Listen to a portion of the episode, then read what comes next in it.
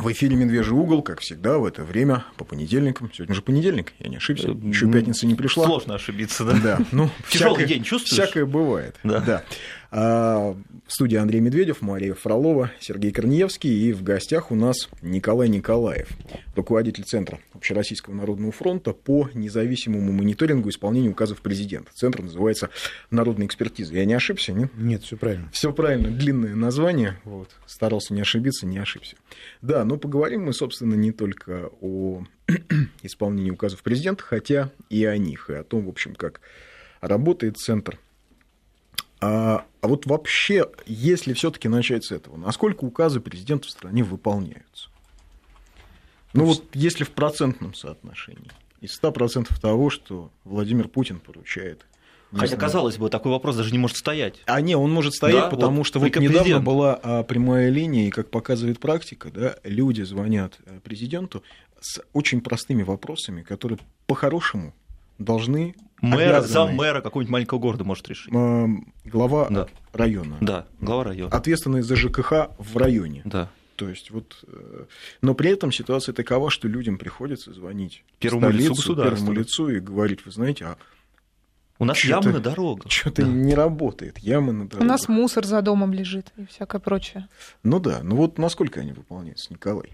Ну, обычно всегда спрашивают, еще, еще есть еще один такой вопрос традиционный. Это какой регион лучше всего выполнять? Это тоже есть такой вопрос. Не, Нельзя регионы, однозначно кстати, сказать. Здесь... Дело в том, что э, есть э, ну, два таких измерения. С одной стороны, это формально, то, что сколько поручений остается на контроле у контрольного управления администрации президента. И здесь можно абсолютно четко сказать, там порядка по-моему, 70% из поручений, которые содержатся в указах президента в майских, они э, сняты с контроля.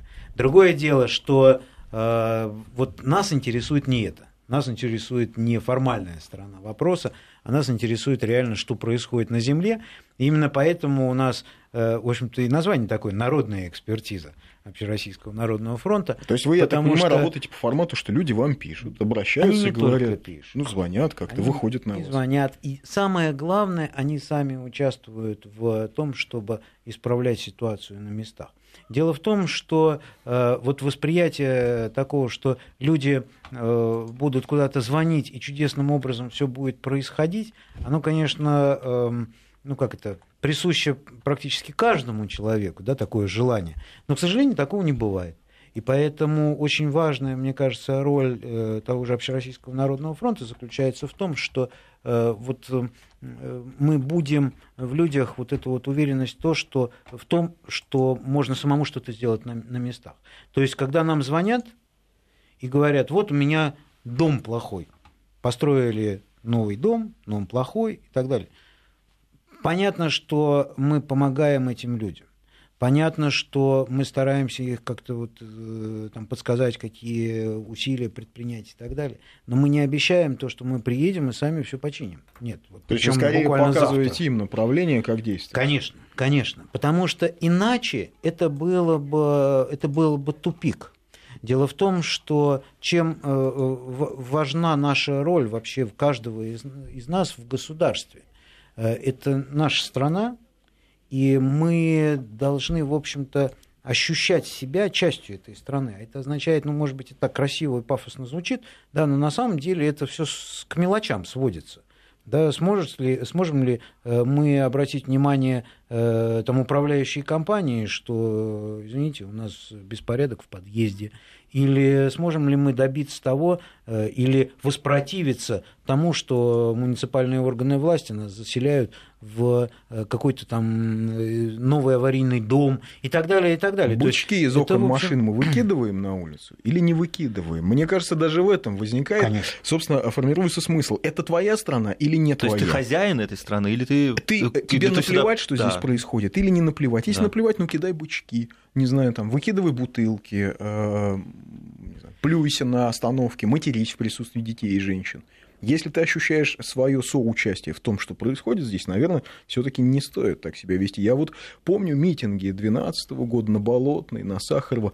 Я общался с человеком, который мне объяснял на полном серьезе, что он вышел. Вот мы об этом говорили перед эфиром, что он вышел протестовать э, на площадь, потому что э, в подъезде у них давно не было ремонта. А на мой вопрос, не было ли смысла все-таки написать в управляющую компанию, а заодно еще отправить письма в мэрию, в прокуратуру, как в надзорный орган, он ответить не смог, потому что он вообще не рассматривал для себя подобный вариант взаимодействия с властью. А вы вообще с этим сталкиваетесь, Николай? Ну, сплошь да рядом. Дело в том, что э, у нас, к сожалению, часто э, вот этот хозяин своей страны, ощущение, оно искажается тем, что раз хозяин, значит, такой хозяин-самодур – который вот что хочу, то и ворочу. Да? Угу. На самом деле хозя... понятие хозяин, оно же совсем другое. Сопряжено с ответственностью, раз... да? Это не только ответственность, это, то... это скорее ответственность за будущее, нежели перед кем-либо. Потому что э, это вот хозяин это в доме, да, это ну, концепция домостроя такого, в конце концов, да, что э, вот домострой в масштабах каждого дома он перерастает в домострой в масштабах страны, это очень важно. И э, здесь сплошь да рядом мы видим такую вещь, очень интересно, кстати. Э, вот постепенно ситуация меняется. Два года, как э, народная экспертиза работает в самых разных регионах. Только в прошлом году мы, я порядка 30 регионов объездил, в этом году уже порядка 10 регионов. Вы знаете, очень интересно, когда э, мы только начинали, люди, э, когда встречали нас около вот тех же самых домов или поликлиник или еще что-то, где, куда мы приезжали по каким-то сигналам, они говорили, ну, знаем, вы сейчас приедете, уедете, много таких вас здесь ходит. Я говорю, слушайте, а что ж вы пришли-то? Значит, есть какая-то надежда. Ну да, надежда есть, но мы вам не верим. После того, как они видят, что э, с, с ними общаются, не просто э, решают проблемы, да, а стараются каким-то образом и им подсказать, как дальше э, э, двигаться, то мы видим, что огромное количество людей, которые два года назад вот были вот такие скептики, они сейчас с нами работают как активисты. Согласитесь, не зря они получились скептиками. Это же, видимо, они когда-то обращались и не получили ответа. Или Несомненно. получили отписку, как это часто бывает. Несомненно. Да? Ваш звонок очень важен для нас. Конечно, нес, не, несомненно, сплошь да рядом. Вы знаете, есть много э, вопросов, которые у нас, э, к сожалению, тянутся уже не просто так, там, в течение года, полутора, двух лет. Например, э, есть такой э, город Бийск, Алтайский в Алтайском крае. крае. Алтайский край, да. Там есть э, дома, которые были построены по программе расселения аварийного жилья. Их называют три поросенка, такие на улице Спекова. Э, так там история длится уже несколько лет. Мы добиваемся того, чтобы людей в конце концов расселили. Почему? Потому что ну, мало того, что там построили эти дома сначала без э, утеплителя практически, да, и там люди замерзали. Э, хорошо потратили, э, администрация потратила деньги, и утеплитель все-таки там оказался. Но этого мало. Дело в том, что экспертизы показывают, что там превышение фенола и вредных э, веществ других там просто нельзя находиться. И поэтому следующая итерация, да, мы туда э, потребовали, чтобы приехал э, фонд развития ЖКХ, который выделял э, деньги на, на эти дома. Вот господин Степашин приехал туда, значит, сам своими глазами, в конце концов, увидел, что там ужасная ситуация, значит, признал, что это нужно расселять не бывает, к сожалению, вот таких ситуаций, когда по мановению волшебной палочки раз что-то такое произошло. Да вы что? Мы тоже должны... Вы сейчас знаете, сколько вы сейчас разбили меч? Может Извините, пожалуйста, молния из Кремля пришла. Так. Владимир Путин и Барак Обама провели телефонный разговор, сообщает пресс-служба Кремля. Они согласились содействовать закреплению инициированного России США режима прекращения боевых действий в Сирии, условились наращивать координацию усилий на сирийском направлении, в том числе по линии спецслужб и оборонных ведомств, и Путин в разговоре с Обамой подчеркнул необходимость скорейшего дистанцирования умеренной, в кавычках, сирийской оппозиции от ИГИЛ и Джабхата Нусры, а также перекрытия границы Сирии с Турцией. ИГИЛ – организация, запрещенная в России, надо добавить. Это молнии просто надо было озвучить. Я понял. Угу. Ну да, теперь ждем а, с большим нетерпением подробностей, а, да. не подробностей, а серьезных, так сказать, размышлений от а, лютых диванных аналитиков. Сейчас начнутся размышления на тему того, кто что слил. Там в очередной раз ли слил Путин кстати, еще один важный момент, просто они обновляются постоянно молнией, что Барак Обама лично поблагодарил Владимира Путина за оказание российской стороной содействия в освобождении в Сирии американского гражданина.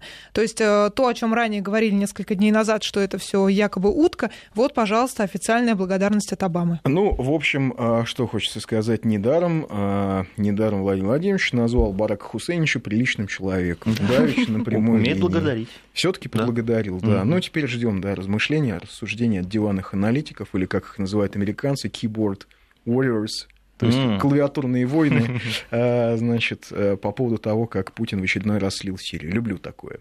Ну так вот, возвращаясь все-таки от глобальной политики к нашим простым, э, от разрушений Пальмира к нашим простым, в общем, вещам. А вот как вы думаете, Николай, а почему чиновники не хотят, не могут, просто не выполняют указ президента? Почему они просто не работают? Вот такой простой вопрос. Вопрос не сплошь очень... и рядом, оно бывает, по-всякому. Бывает, что очень хорошо работает. Но вот мы про, конкретно про тех, кто не работает. Почему так? Ну, про тех, кто не работает, здесь э, надо понять следующую вещь. Вот у нас же страна огромная. И э, сплошь и рядом мы видим, что чем дальше от Москвы и чем дальше от регионального центра, тем больше у нас встречается таких вот князьков, которые считают, что Э, ну, если даже добрались до них, то это явление временное, уедут обратно, и дальше можно, в общем-то, э, двигаться. Вы знаете, э, здесь несколько факторов. Первый фактор – это у нас люди приходят во власть, к сожалению, часто не для того, чтобы вот, управлять своим вот этим вот, этой маленькой территорией. Э, вот то, о чем я говорил, что хозяин это должен быть не хозяин самодур. К сожалению, вот это вот понятие хозяина, хозяина равно хозяин самодур, оно, в общем-то, у нас уходит и во власть, особенно на местном уровне. Угу. Вы знаете, э, я несколько раз сталкивался с такой ну, дикой ситуацией, когда, например, в э, Свердловской области мы приехали в небольшой городок, Э, где людей заселили в жуткие условия. Там буквально э, видели, как э, семья с несколькими детьми маленькими живет, там просто бороды из вот этой плесени в квартире. Два месяца не показывался мэр этого городка. Мы, в конце концов, его отыскали, он стоял значит, около подъезда, и я ему рассказывал о том, что же там происходит. Я говорю, а вы туда не поднимались? Он говорит, нет. Я говорю, так вот, вот вам люди машут из окон, вы поднимитесь, посмотрите, что там происходит. Он не поднялся. Я с таким сталкивался в самых разных регионах. Но ему стыдно, может быть? И нет, ему не стыдно, он даже не хочет на это смотреть.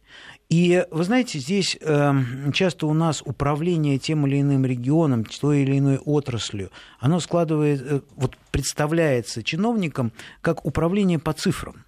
То есть они не хотят и всеми силами сопротивляются вот этому прямому социальному контакту с людьми, в отношении которых они принимают решения. В этом плане, кстати, удивителен и уникален, я считаю, опыт э, вот этих прямых линий э, президента. Потому что, в отличие от многих других чиновников, президент не боится напрямую общаться с людьми, слушать их проблемы, будь это э, вопрос о там, подъезде, о Э, реанимации или еще о чем-либо. Да, это, это уникальная история. И если бы э, у нас чиновники не боялись э, общаться с людьми, то, в общем-то, было все по-другому.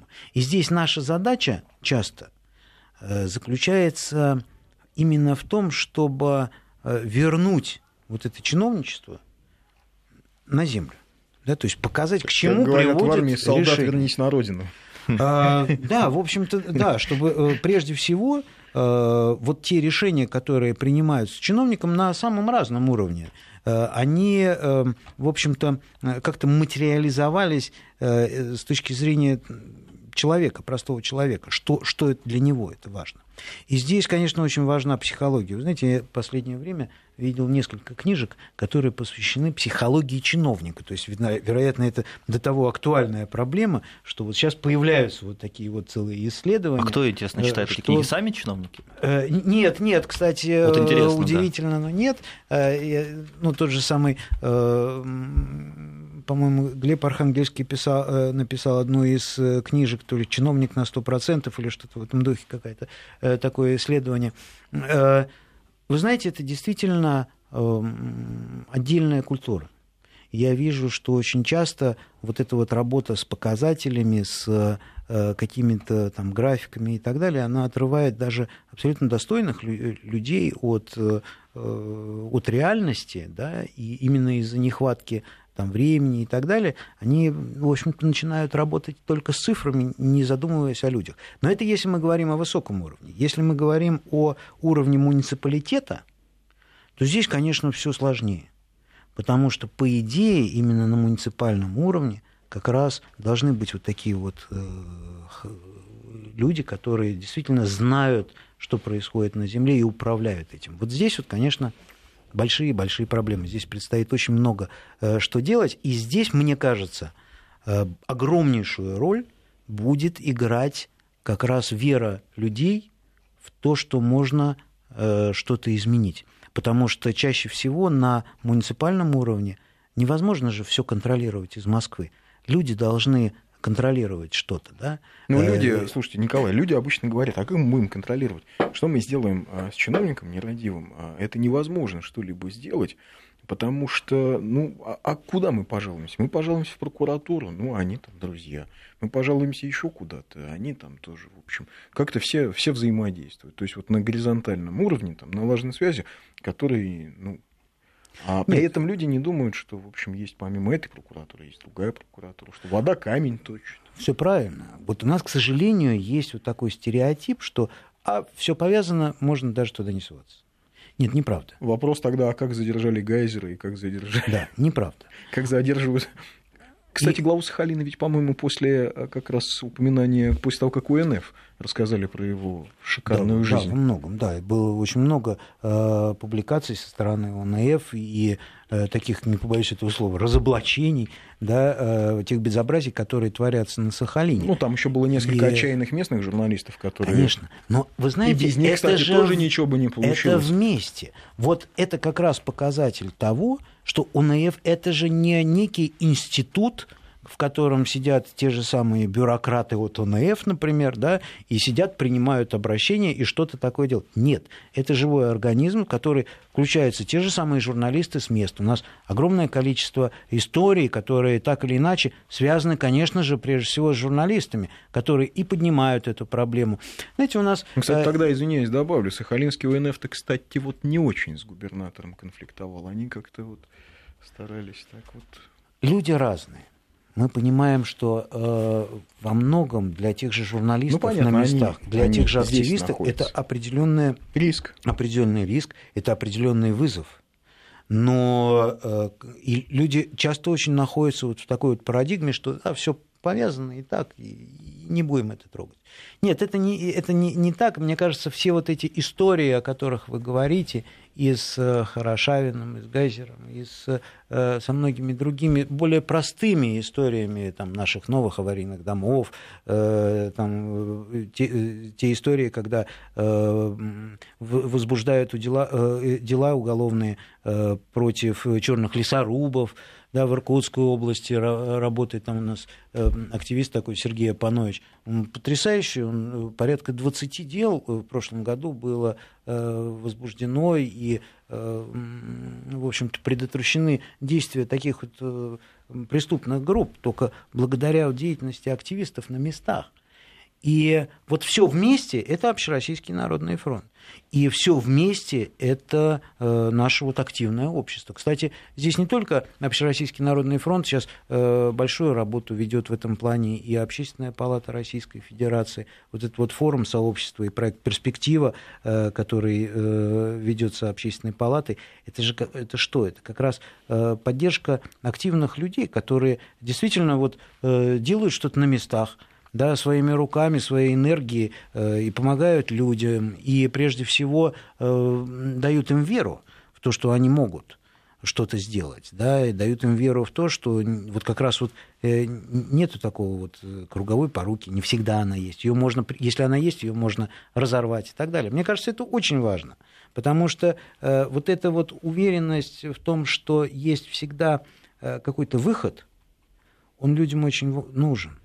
И если этот выход реальный, и если этот выход поддерживает в том числе руководитель страны, президент страны, да, своими действиями, своими шагами, э, ну, мне кажется, что у нас общество будет меняться в эту э, сторону и дальше. Это очень важно для будущего, для будущего общества. Николай, а вам не кажется, что есть немножко такая, такой перекос в такое не совсем какое-то корректное, правильное, в общем, не совсем честное противопоставление? Вот, дескать, здесь чиновники, они все плохие, не кузявые, а вот здесь, значит, народ, который несчастный этими чиновниками обижен и так далее, что есть вот, вот какое-то возникает постоянно обобщение. А хорошие против плохих. А плохие, они вот там во власти, и они не работают. И вот когда э, такое есть общее представление, которое подтверждается, ну это же всем известно, говорят, они же там все такие. Мне кажется, что здесь что-то не, неверно, Нет. потому что они, во-первых, это мы. Чиновники учились с нами в одних школах, университетах. Просто более ну, того, пошли разными путями, более того, разные люди есть во власти. Более того, э, я могу сказать, что есть ведь очень много людей, которые э, пришли в э, чиновники из бизнеса, да, и это не обязательно переход, да, там, коррупционный пере, переход, пере, переток бизнеса во власть. Нет, ни в коем случае. Это управленцы, это люди, которые э, умеют достигать э, поставленных целей. И здесь, конечно, нельзя всех э, одним миром мазать. Ни в коем случае. И, э, но есть очень важный момент. Конечно, всегда происходит, когда появляется новое явление, переходит, происходит такой вот перекос. Вот никогда до этого нельзя было, или там многие годы до этого нельзя было э, говорить о том, что чиновник плохой, например. Это было бесполезно. А тут вдруг это можно делать, можно говорить правду, и можно говорить все, и это не бесполезно. Что-то конечно, многие ринулись, да, огульно называть, вот есть они, есть мы. Ни в коем случае такого не, это нельзя поддерживать. Ни в коем случае. Здесь более того, понимаете, любое такое противостояние, оно ведь заключается в чем? Ну, это цель. путь к гражданскому расколу. Конечно, слушайте. Это конечно. Путь к революции. Это значит, кто-то должен победить. Правильно? И вот этого допускать нельзя. Здесь очень важна вот позиция наша в этом плане – она э, заключается вот в чем, что здесь недостаточно просто указать на проблему. Нужно э, предложить и обсудить, конструктивно обсудить с теми же самыми, кстати, чиновниками в том числе, потому что они э, являются исполнителями, исполнителями да, всех решений, э, каким образом исправить ситуацию. И вы знаете, у нас это получается. И э, это не только на уровне э, президента. Мы проводим большое количество экспертных различных мероприятий и обсуждаем с представителями министерств, ведомств и на региональном уровне какие-то шаги, которые можно э, предпринять. Я могу сказать, что многие э, чиновники, которые вот действительно болеют за свое дело, они как раз э, и благодарны, в том числе Общероссийскому народному фронту, за вот такую и экспертную работу, и какие-то предложения, указания каких-то проблем и так далее. Поэтому здесь э, нельзя ни в коем случае говорить о том, что есть вот такое противостояние. Любое противостояние, оно деструктивно, потому что оно заканчивается, в общем-то, должно закончиться победой одного и поражением ну, скажем, другого. наша несистемная оппозиция, она, в общем, все время к этому все и сводит там, жулики и воры, пять минут на сборы, потому что там, значит, вот партия власти, она у нас жулики и воры. А то, что, как вы верно сказали, в партии власти есть тот же самый Аркадий Новиков, да, когда-то, вот, я не знаю, сейчас он есть в высшем полицейте Единой России, ну, в общем, один там, отец русского ресторанного бизнеса столичного, он-то жулик и вор, что ли? Ну, и то есть вот, вот эти, это, обо, эти обобщения, понятно, что в этом политическая технология, но она, безусловно, да, она, безусловно, ведет к расколу. То есть... И... Вообще обобщения, они вредны. Дело в том, что наша жизнь, она, вне зависимости от каких-то громких абстрактных понятий, она сводится к нашей вот каждой минуте, к нашему дому, к нашей улице, в общем, к таким простым вещам, очень понятным, которые можно потрогать, можно э, каким-то образом понять, увидеть и так далее. И здесь очень важно как раз не уходить вот эти абстрактные понятия, потому что ни к чему хорошему это не приводит. Да, 5533 в начале сообщения слова «Вести», а 8 903 170 63 63 – это наш WhatsApp, и в гостях у нас Николай Николаев, руководитель Центра УНФ «Народная экспертиза». А сейчас у нас новости. Добрый вечер еще раз. Продолжаем разговор с Николаем Николаевым, который в Общероссийском народном фронте возглавляет Центр независимого мониторинга исполнения указов президента. Называется Центр народной экспертизы. Ну вот, собственно, от народа вам сообщение. Сейчас я их прочту. Оппозиционные партии типа «Яблоко» у вас вам помогают? Вот из Новосибирской области спрашивают. У нас часто это их темы. Ну вот, оппозиционные помогают вам партии или они больше вот, э, себя. Начнем с того, что нам помогают не партии, нам помогают люди. И мы работаем с людьми.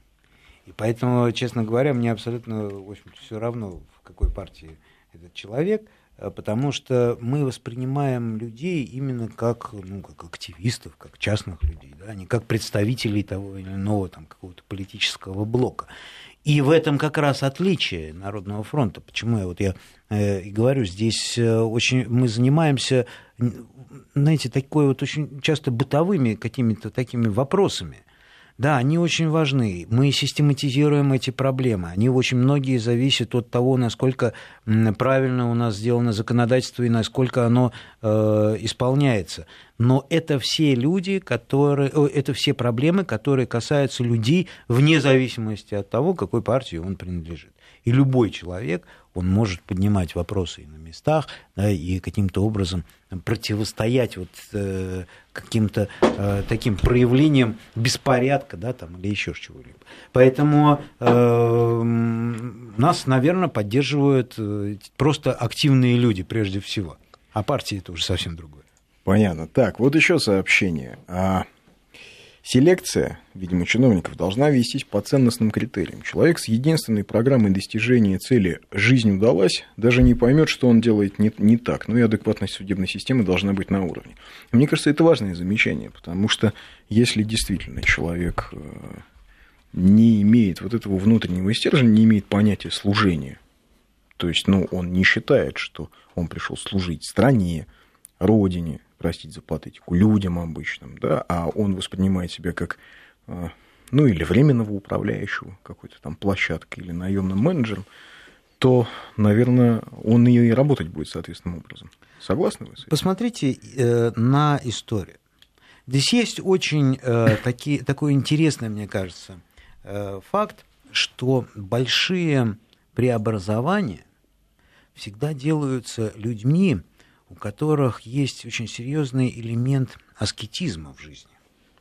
То есть э, человек, который увлечен какой-то идеей и э, всеми силами пытается ее э, осуществить, а тем более преобразовать что-то в такой огромной стране, они, это человек, который часто забывает обо всем другом, да, во всяком случае он не думает о том, как ему нажиться в этом вопросе и так далее. Как только ценности меняются и как только э, вот эти приоритеты меняются, то, э, в общем-то, меняется и поведение этого человека.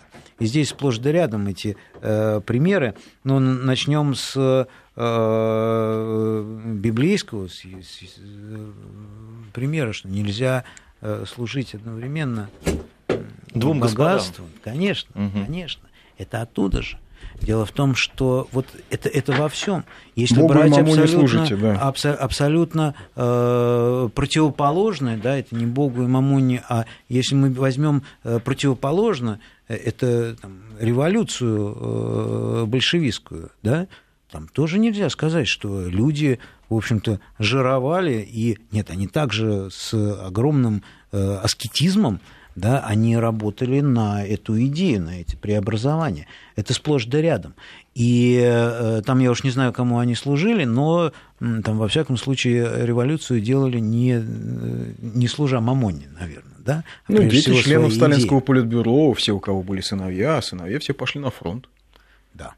И вот это очень важно. Конечно, здесь нельзя сказать о том, что, ребята, давайте э, вот сейчас просто отрешимся от всех благ, и вперед да, там, на очередные комсомольские стройки. Это выбор каждого. Но очень важно, э, что э, люди, которые э, действительно осуществляют серьезные преобразования, они служат прежде всего этой идее. И здесь вот этот формат служения, он, наверное, приоритетный. Прежде всего служение. Если он приоритетен, то возьмите историю, ну, я не знаю, там, российского дворянства после революции когда и до революции. Да, вспомните, когда, у, э, когда женщины Э, и княгини, и графини, и шли, шли на фронт и, э, соответственно, там ухаживали за больными за ну, ранеными. Да, дочери Николая это, ухаживали за конечно, ранеными в госпитале. Конечно, это и есть служение, это чувство служения, и оно очень часто в общем, хотя это, это люди все, мы прекрасно знаем, которые были абсолютно в достатке и так далее, но это чувство служения, оно должно воспитываться. А как сегодня воспитать чувство служения? Как воспитать чувство Родины? Как воспитать у человека молодого, который приходит во власть, понимание того, что он приходит Родине служить? Вот как? А... Коммунистам ведь как-то это удалось вот в той партийной модели. Все-таки угроза партбилет на стол положишь? Я не могу э, э, согласиться с тем, что э, это было воспитано чувство служения. Да, это было, элемент этого был. Но э, вспомните и другое, что э, там, во времена застоя это было совсем служение не идея, а Да-да-да, помню, степени... в кинотеатрах показывали фильмы про взяточников. Да про то, как... Ну, правда, им по 15 лет давали с конфискацией имущества, а многих расстреливали. Ну, большое количество было и тех, которые, э, которых не расстреливали, которые замечательно э, себя чувствовали при этом. Э, понимаете, здесь вопрос действительно нахождения вот этой середины, он очень сложен. Здесь очень важна, конечно, всегда идеология во многом. И вот эта идея, которая, о которой вот сейчас говорят, национальная идея – и то, что вот президент э, сказал о патри... патриотизме, но он же не зря здесь сказал тоже очень важно правильно понимать эту историю. Э, понимаете, здесь я, я не поленился, залез в словарь и посмотрел, что такое патриотизм. Потому что у нас патриотизм часто говорят просто любовь к родине. Но любовь к родине, она может быть очень разные и многообразные. Власов тоже говорил, что он родину любит. Поэтому я посмотрел, вот, э, что там в словаре написано.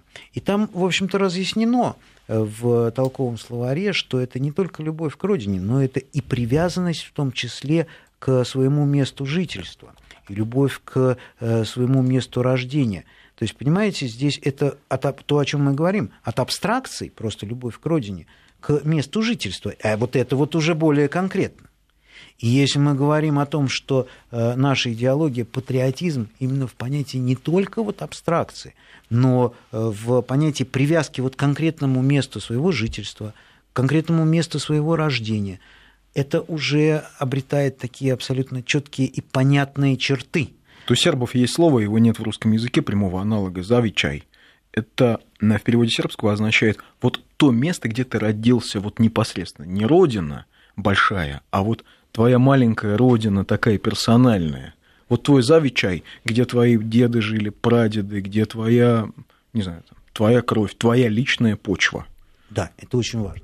И мне кажется, что как раз э, вот деятельность Народного фронта и то, что сейчас происходит на местах, это как раз становление вот этого патриотизма такого, ну, назовем это такого, может быть, приземленного, да, но очень важного это как раз к вопросу тому, что мы ощущаем не абстрактное понятие Родина. У нас очень многие, э, вы же знаете, э, уезжают, например, в, за границу, оттуда любят есть родину, такие, да? да? Тоже есть такое явление. Нет, а здесь, когда вот любишь Прекрасных свой Шнуров район... высмеял в песне «А я четко патриотка», костюм Боска и так далее, вот этот вот набор элементов. Конечно. Да. Поэтому э, здесь вот, вот этот патриотизм нужно воспитывать. И если э, именно такой патриотизм воспитывать в людях, то тогда, в общем-то, будут изменения и на местах, тогда вот то, что мы говорим о муниципальных каких-то властях, да, которые э, такие книжки часто, тогда, в общем-то, люди будут и по-другому э, подходить к тем же самым муниципальным выборам, кстати, что очень важно – потому что, э, что они должны понимать, что от того человека, которого ты выберешь, вот прямо вот у тебя вот здесь, вот прямо вот в твоем доме очень многое зависит. Уже Но сейчас будут у зависит. тебя трубы менять или не будут? Дело в том, что, э, например, есть такая э, э, значит, история, которую мы постоянно обсуждаем, это ограничение роста платы за коммунальные услуги. Причем качество этой услуг, как правило, не меняется. В ну, это где-то ну, где меняется, где-то где не меняется, меняется. где не Здесь меняется. очень по-разному. Это нельзя огульно тоже говорить, что все плохо или все хорошо. Но вопрос в том, что э, на уровне э, центра, на уровне федерации есть э, ограничения.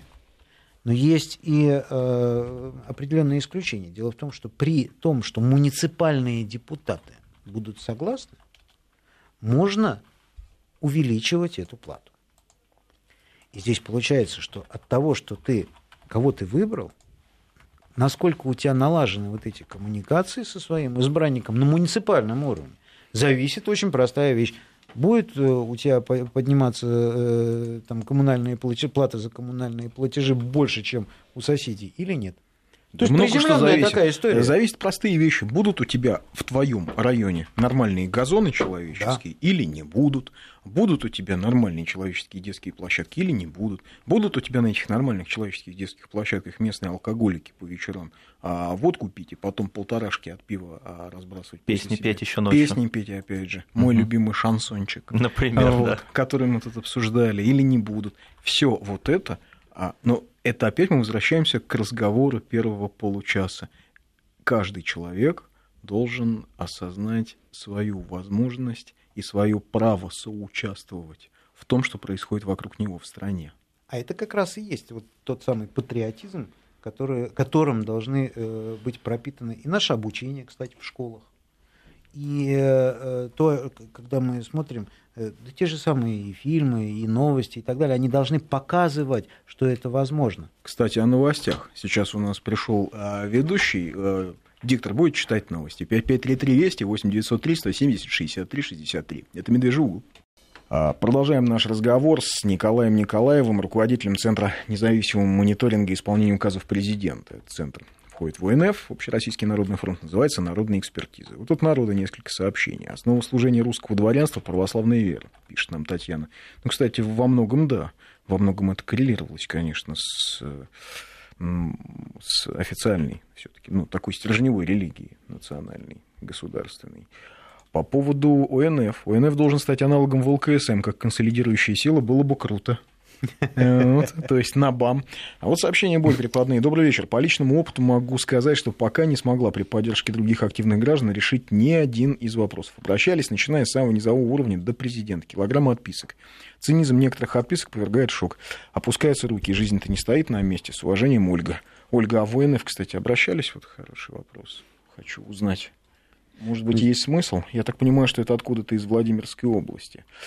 Чтобы чиновники начали хоть что-то делать, надо, с одной стороны, стимулировать активность граждан в отстаивании, к сожалению, зависает у нас WhatsApp, в отстаивании своих прав, а с другой публично наказывать нерадивых государственных служак, с третьей рассказывать о том, как люди добиваются справедливости. Вот вы рассказываете о том, как люди, то есть примеры есть, то есть э, Очень на часто. сайте или где-то, где Да. можно посмотреть, условно говоря, схему, вот как поступить в то или иное. Одна из серьезнейших проблем, которые существуют, то, что э, люди просто не знают часто своих прав. И этим, конечно же, пользуются. Пользуются, э, соответственно, и на местах какие-то чиновники, и не только чиновники, это бывает и предприниматели. Ну, в общем, здесь, в общем, есть бывают соседи, которые пользуются незнанием прав своего другого соседа. Это, в общем-то, такая э, типичная Причем история. очень простых, типа права на тишину. Да, да, да, да, да. И э, мы видим, что э, вот незнание людьми вот этих прав, своих возможностей и законодательства, оно порождает, э, в общем-то, и, и страдания, в том числе людей. Ну, приведу простой пример. Э, приехал в Пятигорск, там э, под Пятигорском э, м, стали расселять в дома еще недостроенные. И э, я спрашиваю людей, а скажите, пожалуйста, а что же вы вот согласились из своих домов, более-менее, в общем-то, неплохих, э, приехать и расселиться, заселиться вот э, в такой еще недострой, абсолютно откровенный недострой. Он говорит, ну как же, к нам пришли и сказали, что нам дадут по 700 рублей за квадратный метр, и выгонят. А если мы не согласимся, да, то, соответственно, вообще можем и того лишиться. Я говорю, подождите, есть закон Российской Федерации. Есть порядок, э, сколько денег вы э, можете получить за вот эти квадратные метры. И, э, соответственно, вы сможете на них купить квартиры и так далее, и так далее. Люди просто не знают. И в результате, после того, как они уже подписали что-то, то уже поезд ушел. И одна из наших функций очень важна, то, что мы рассказываем людям об их правах и о том, как им поступить. Для этого мы делаем даже такие, ну, пусть это так э, звучит достаточно, э, ну, как-то не, не, не очень весело, методички, да, вот, но, Почему не весело? Э, ну, Лучше так вот, не будут, да. Но э, на самом деле это важные такие э, документы, которые можно у нас взять на сайте. Ну, например, как добиться, чтобы реально аварийный дом признали таковым юридически. У нас сплошь и рядом такие дома. Люди живут в ветхом жилье и вынуждены платить э, за капремонт, который будет через 30 лет, причем все прекрасно в округе понимают, что э, этот дом не простоит не то, что 30 лет, он и 5 лет не простоит, да, а с них берут деньги. Практическая история. Вот у нас в, в этом материале есть абсолютно пошаговая инструкция, что делать, вплоть до заявлений, куда, какие отправлять формы заявлений, чтобы добиться, что этот дом, ветхий реальный дом, э, признали бы аварийным. Это будет что означать? Это не означает, что завтра его расселят, ни в коем случае. Но люди уже будут э, иметь некий другой статус, они не будут платить за капремонт, они будут уже требовать следующего этапа расселения и так далее. В общем, вот таких... А главное, чиновник поймет, что эти парни что-то знают. Да, что, может быть, действительно стоит их расселить. Вы знаете, э, есть интересный опыт у нас в, в Хабаровском крае, э, когда э, признали 900, в прошлом году 999 домов исключили из программ капремонта, потому что экономически нецелесообразно было их ремонтировать. Это законно так сделать? Да, абсолютно. Почему? Абсолютно. Законно, И для жителей вот этих домов это означало ровно одно, что, э, во-первых, они перестали платить за капремонт. Это раз. Да, так можно сделать. Ну, если дом действительно разваливается, и его абсолютно не имеет смысла ремонтировать, угу. зачем платить? Согласен. Поэтому э, следующий этап, если их исключили из программ капремонта, значит, так или иначе, через э, полгода э, должны принять решение о том, а что делать с этими домами? Либо они признаются аварийными и потом будут э, расселяться, либо их будут реконструировать, но во всяком случае это уже какое- это, это какая-то, какое-то будущее, и оно э, более-менее понятное. Может быть, оно непонятно, к сожалению, по срокам, но понятно по сути. А вот тут, кстати, благодарить Дмитрия из Нижнего Новгорода, чиновников из города Шу и города Иваново, потому что там дороги в хорошем состоянии. Дмитрий, который живет в Нижнем, пишет, что вот там, где он живет, дорог Просто нет. Мосты рассыпаются. Говорят, что нет денег. А вот в соседней области есть и деньги, и люди, которые занимаются своим делом. Вот не знаю, правда или нет, но такое сообщение. А почему бы не оставлять в государственных учреждениях, пишут вам, такие памятки прав и обязанностей гражданина? Конечно, это важно. И э, здесь важно на самом деле не только вот эти памятки оставлять. Важно э, и детей учить. Потом э, здесь очень важный еще такой момент. У нас любят все сейчас э, публиковать в интернете. Вот что не говори, а вот информировать граждан, это означает что-то опубликовать, опубликовать в интернете. Но извините, у нас э, половина граждан не, не, не заходит в интернет. И многие не имеют туда даже доступа. И часто очень вот это вот э, э стремление э, все, все, все вывесить в интернет, оно приводит к печальным последствиям. Потому что что-то в интернет вывешивают, говорят, ну мы же вас предупредили. И, собственно говоря, и все, на этом все заканчивается. Поэтому очень важно здесь даже в информировании людей э, об их правах да, и так далее, не подходить формально. Нужно действительно люди, с людьми нужно разговаривать. Очень много таких вот есть эм, искусственных каких-то э, вещей, когда, э, э, когда на местах чиновники, они, если они не хотят, они сопротивляются, они, знаете, такое, такое есть понятие, если не ошибаюсь, итальянская забастовка, ну, да. Да? Угу. когда вот все выполняют, сказали информировать, проинформировал. Мы делали мониторинг в, в поликлиниках и посмотрели, как в поликлиниках программы обязательного медицинского страхования значит, вывешиваются для граждан.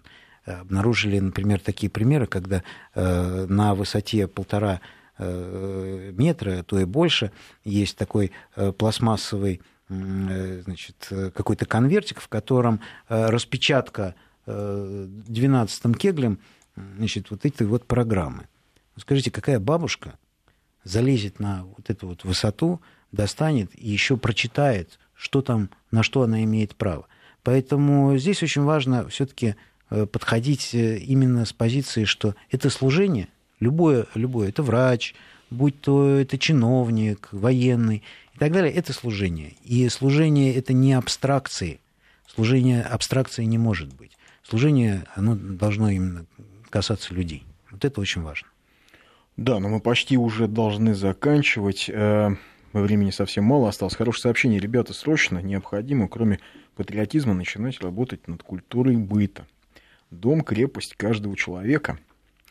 И ни один чиновник не поможет плесневые бороды со стен снимать. Ну, то я есть, согласен. Вот, помимо Это того, то, что... о чем я и говорил, что э, вот настоящий патриотизм, он включает вот эту культуру быта.